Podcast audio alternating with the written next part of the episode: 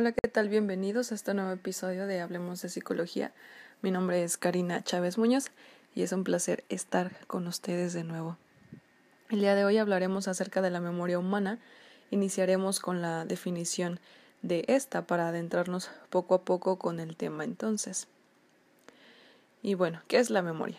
Pues es la capacidad de adquirir, almacenar y recuperar la información como primera instancia podemos afirmar que la memoria entonces es el sistema que nos permite retener la información a lo largo del tiempo. Dicho esto, podemos decir que la memoria humana es una realidad fascinante y compleja, y es la capacidad mental a la que más recurrimos y más esfuerzos exigimos, aunque a todos nos ha traicionado en alguna ocasión.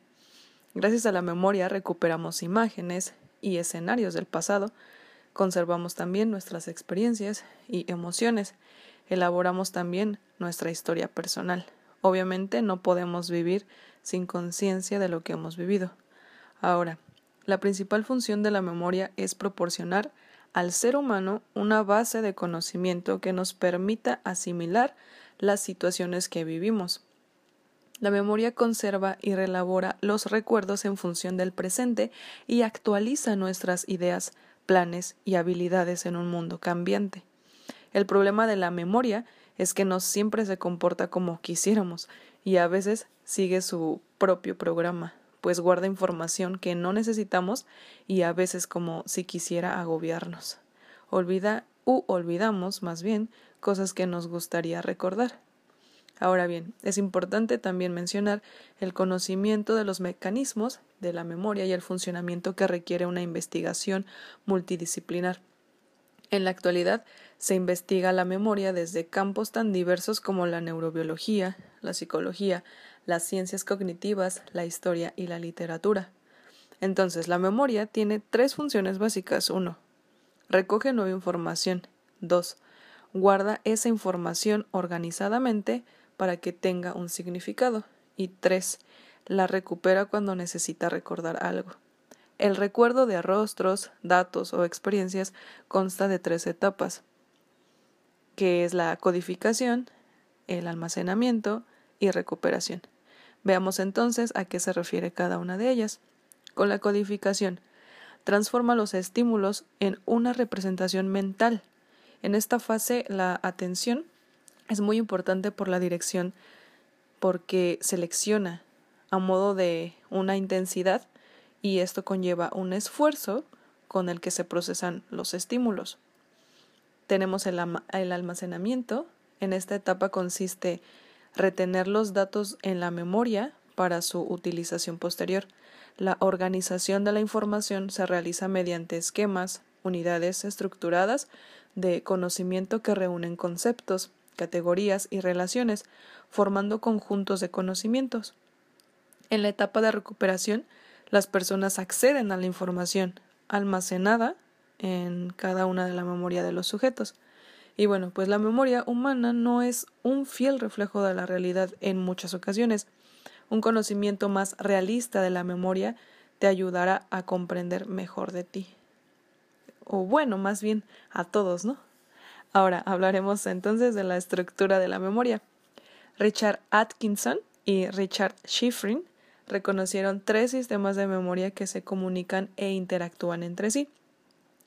La memoria sensorial. Esta registra las sensaciones y permite reconocer las características físicas de los estímulos. Los rasgos físicos de los estímulos más importantes son por su forma, el color, la intensidad ya que son determinantes en el registro de la información. La memoria a corto plazo. Esta almacena la información que necesitamos en el presente. La duración de la información en la memoria de corto plazo es breve entre 18 y 20 segundos. Los recuerdos de la memoria a corto plazo pueden ser alterados fácilmente por nuevas experiencias. En la memoria de largo plazo conserva nuestros conocimientos del mundo para su utilización posterior, perdón. Tiene una capacidad ilimitada. No existen fronteras conocidas para la información que en ella se pueda depositar, pero no garantiza la recuperación posterior de esa información. Si organizas la información de acuerdo con un sistema conocido, será más fácil recordarla.